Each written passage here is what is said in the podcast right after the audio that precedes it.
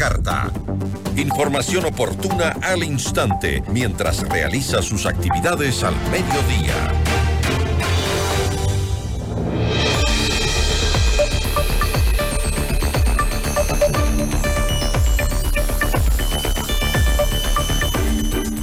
Desde la bancada de Construye se ha dado propuestas o más bien ideas sobre las posibilidades de financiamiento para eh, el Estado de conflicto armado interno. Se habla, por ejemplo, de la reducción del aparataje estatal. Sin embargo, ¿cómo concretar estas ideas sin que esto signifique una reducción de las capacidades del Estado?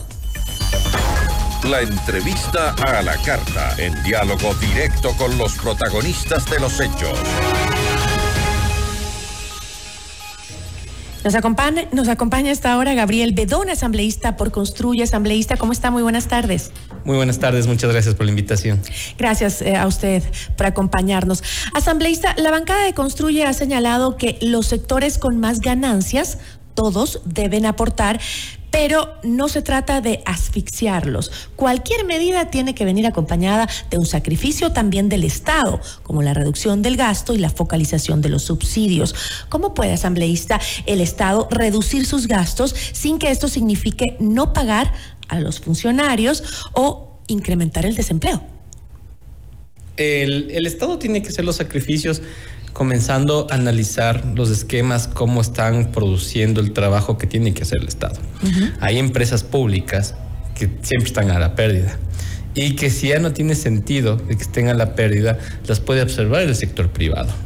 CNT, eh, Flopec, y muchas empresas más del Estado que, ah, reflejan pérdidas abismales. Creo que se está por los 200 millones de dólares de pérdidas. ¿Todavía mantienen la idea de que debe desaparecer el Ministerio de la Mujer y los Derechos Humanos, que no tiene propósito? De no es una posición del bloque esa. ¿No? No.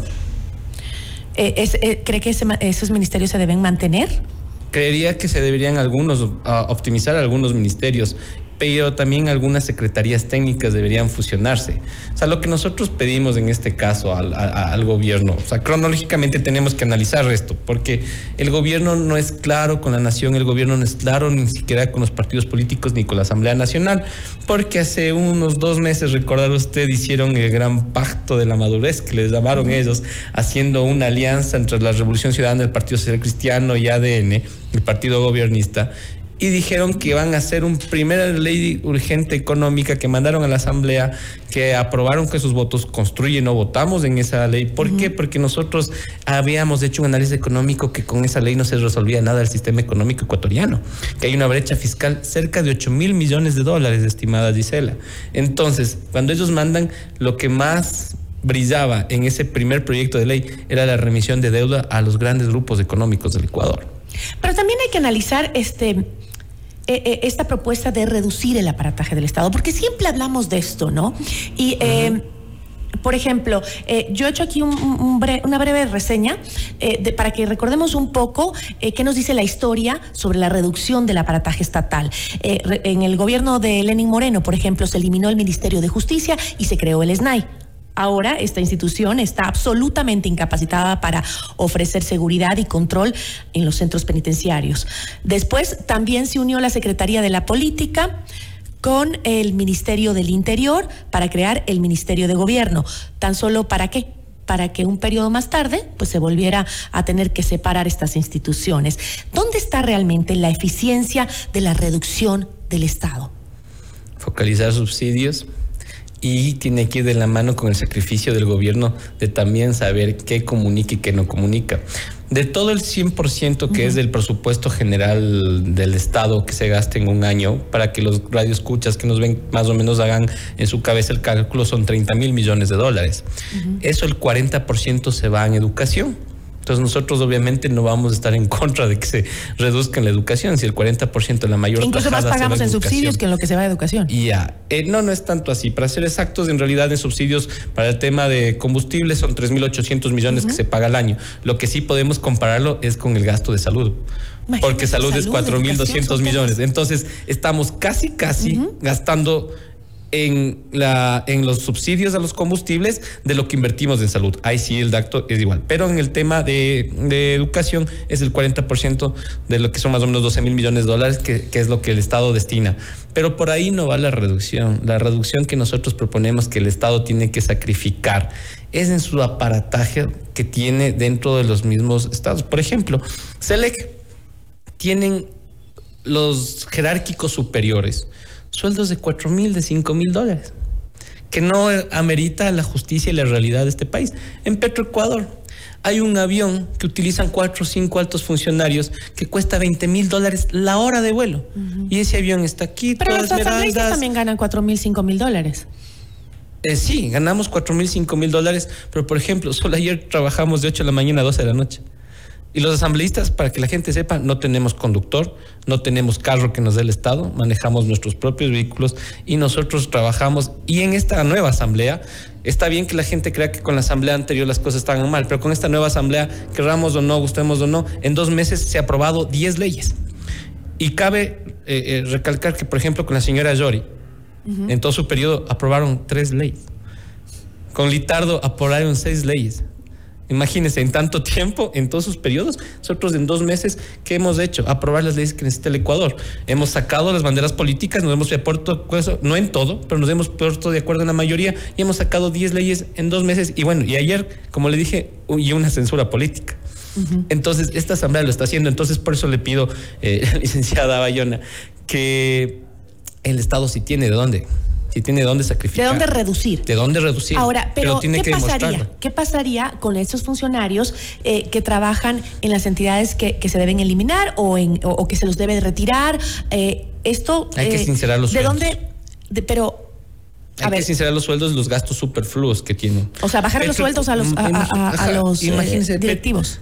claro, el jerárquico superior se llama dentro de, la, los CEF. Sí. sí. ¿Cuánto, ¿Cuánto se podría ahorrar ahí?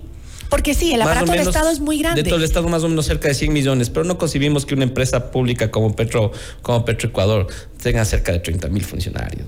no, podemos concebir ese tipo de cosas. Pero ¿tiene el dinero por, eh, eh, el Estado, por ejemplo, para indemnizar a estos funcionarios, para pagarles sus liquidaciones o lo que corresponda de ley? Eh, mientras Iván Granda fue ministro del MIES, hizo una reducción de las personas que estaban por jubilarse y pudo hacerse las liquidaciones y fue con préstamo internacional, le cuento, para la reestructuración del Ministerio de Inclusión Económica y Social.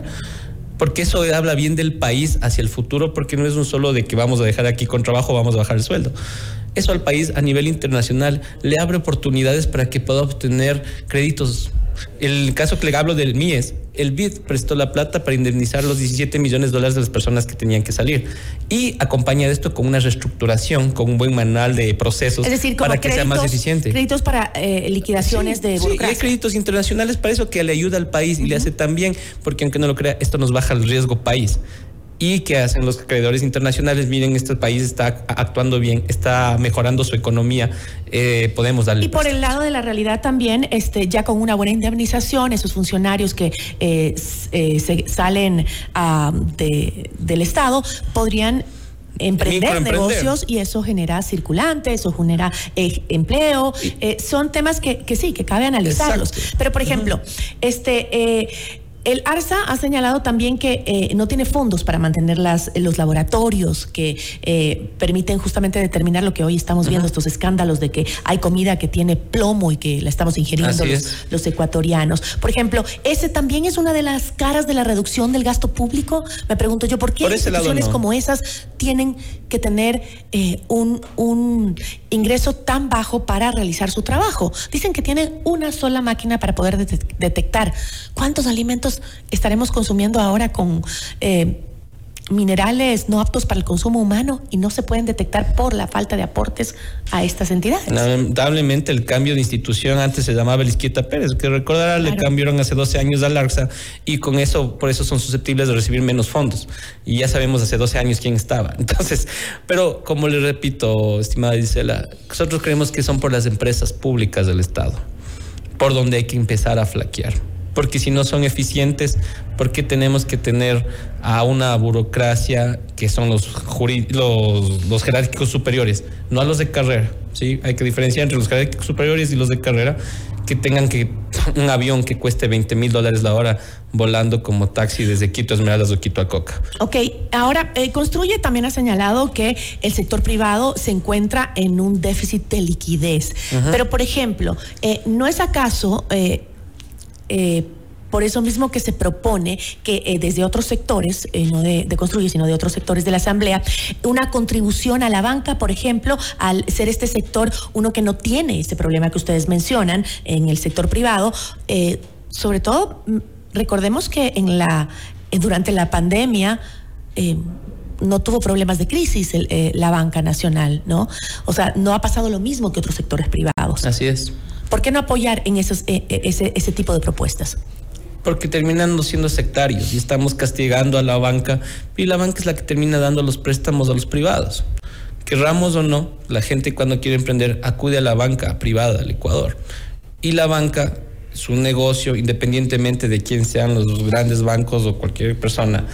Esos son los que dan el crédito y la gente sale con el crédito. Y no podemos castigar a las empresas que están trabajando no bien. es un poco castigar, es un poco también, como decíamos, todos aportemos. Sí, todos, aportemos. Hay que poner el hombro. La parte sectaria no es solo con la banca. Y quiero aclarar, no es que estamos defendiendo a la banca, sino decimos a todas las empresas que tengan flujo y que tengan liquidez. Porque a diferencia de otras bancadas, lo que están queriendo poner es un impuesto al patrimonio. Y el patrimonio es algo que está ahí, un terreno, un edificio, un carro, que es difícil de vender y después recuperar y si le hace mal al No es que ganó más cada año. No, no, pero, para nada. Entonces, por entonces es una buena idea la banca. Claro, claro, pero no solo a la banca sino a todos los que hayan tenido ganancias extraordinarias y que esté reflejada en fluidez, liquidez y en flujo de caja.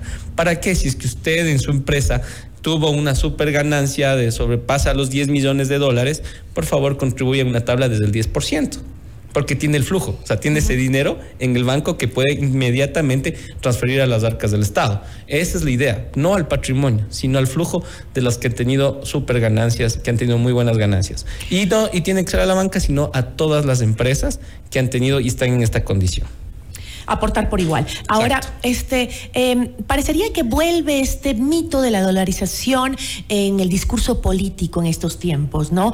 ¿Cuál es la, eh, em, la real em, eh, o el real riesgo que podría existir en la dolarización en este momento?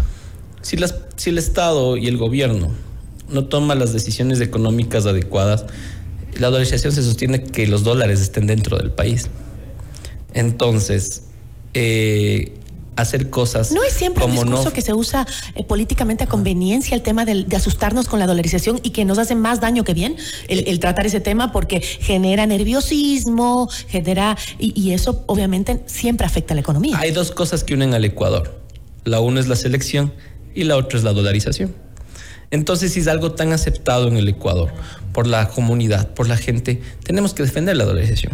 Y defender la dolarización es decir, por favor, a ver, manejemos bien las reservas que tenemos en el Banco Central del Ecuador. A ver, por favor, tengamos las políticas económicas claras para que esta brecha fiscal que tenemos ahora en el Estado, que es de 8 mil millones de dólares, imagínense. Algunos expertos dicen que es de 12 mil. Yo creería que es más de 8 mil. Eh, sí, puede ser también de 12 mil pero esto soluciona porque un Estado quebrado no puede mantener una dolarización. Hay un caso bien, bien ejemplificar en el mundo, que es el caso de Zimbabue. Ellos, por no cuidar con sus políticas económicas, ellos tuvieron que salir de la dolarización y ellos se cambiaron una moneda que se llamaba el Zimbabue dólar. ¿sí? Entonces, hay que evitar esos errores de otros países que estaban en tercer mundo, porque con las políticas económicas en el Estado correctas. Hay que focalizar los subsidios eso es importantísimo, pero también el Estado tiene que hacer su ejercicio de sacrificio y también mejorar sus finanzas y recortar los gastos superfluos que tiene, como dije, de las empresas públicas que no son eficientes. Le agradezco muchísimo, asambleísta. Muchas gracias a usted, que tenga una buena tarde. Agradecemos a Gabriel Bedón, asambleísta por Construye. Notimundo a la carta.